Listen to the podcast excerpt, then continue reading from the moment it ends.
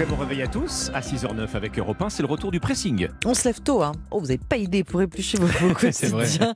Dimitri Vernet nous a rejoint. On, on vous retrouve dans un instant, Dimitri. Mais Alexandre, aujourd'hui, on commence avec vous. Oui, après l'automne dernier, est-ce qu'on se dirige vers un printemps de pénurie d'essence? C'est la question qui préoccupe beaucoup d'automobilistes en ce moment. Deux motions de censure rejetées à l'Assemblée, la réforme des retraites adoptée, le gouvernement Borne échappe de justesse, hein, à neuf voix près à la démission, et la colère redouble, la colère sociale en particulier, dans les raffineries où l'on ne voit euh, aucun signe de détente, bien au contraire, la pénurie se précise maintenant dans les stations-service. Aujourd'hui en France euh, fait le point ce matin euh, dans ses pages. Alors on sait que la plus grande raffinerie de France, aux portes du Havre, est mise à l'arrêt, plus une seule goutte d'essence. Les six autres raffineries du pays sont elles aussi perturbées, et avec elles d'ailleurs une bonne partie des 200 dépôts de carburant que compte notre territoire. Alors le gouvernement a beau dire que les stocks stratégiques sont au plus haut, qu'ils permettent d'alimenter les stations-service, en fait tout est en place pour revivre le scénario qu'on a connu euh, l'automne dernier. Mhm. Euh, hier après-midi, de fait, 8% des stations-service manquaient déjà d'au moins un carburant. Dans les Bouches du Rhône, la proportion monte à une station sur deux. Un coup d'œil à, à la carte de France, à cette infographie dans les pages d'aujourd'hui en France, elle est parlante. On voit déjà les premiers points noirs sur le territoire. Région PACA, plus de 10% des stations sont en rupture de gazole. C'est la même chose en Loire-Atlantique et dans le Maine-et-Loire. L'Auvergne aussi est particulièrement touchée, ainsi que la Seine-Maritime, les régions de Perpignan, de Montpellier. Euh, le gouvernement, euh, face à tout cela, a décidé de jouer la carte de la fermeté.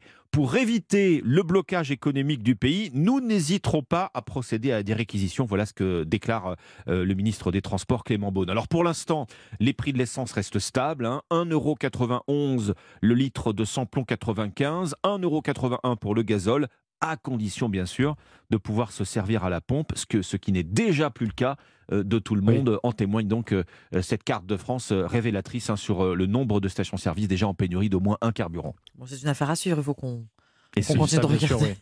oui. affaire à suivre évidemment. ce qui va se passer. Votre sélection ce matin, on Euh, bah, voiture toujours, tiens. Euh, oui, cet article conso, article vie quotidienne du Parisien à propos de votre assurance. Et si vous passiez à la formule calculée sur les kilomètres que vous parcourez et surtout, est-ce que vous allez faire des économies? Alors, rappel du principe, l'assurance au kilomètre permet aux, aux petits rouleurs ceux qui utilisent leur voiture donc très occasionnellement, de bénéficier de tarifs préférentiels, des cotisations euh, moins chères, mais avec toutes les garanties d'une assurance auto classique.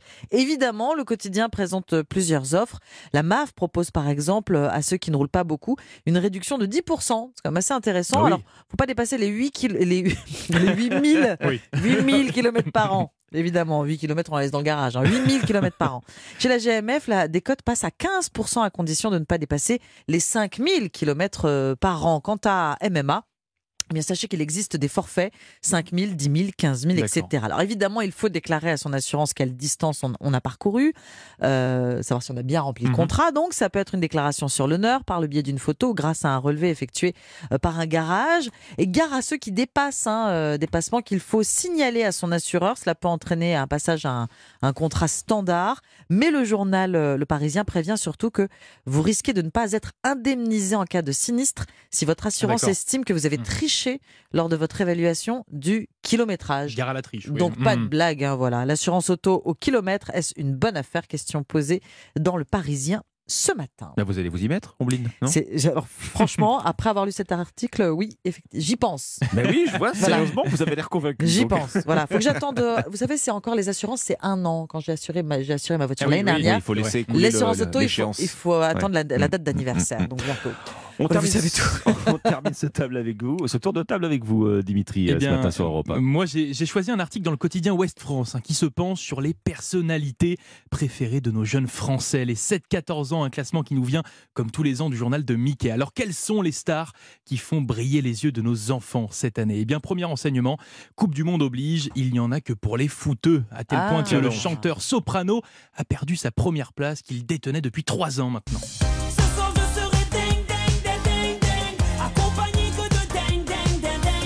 Oui, il en est dingue, un soprano. Il en est dingue. Bon, il reste malgré tout quatrième de ce classement. Je vous le disais, dominé par les joueurs de l'équipe de France qui trustent toutes les places du podium.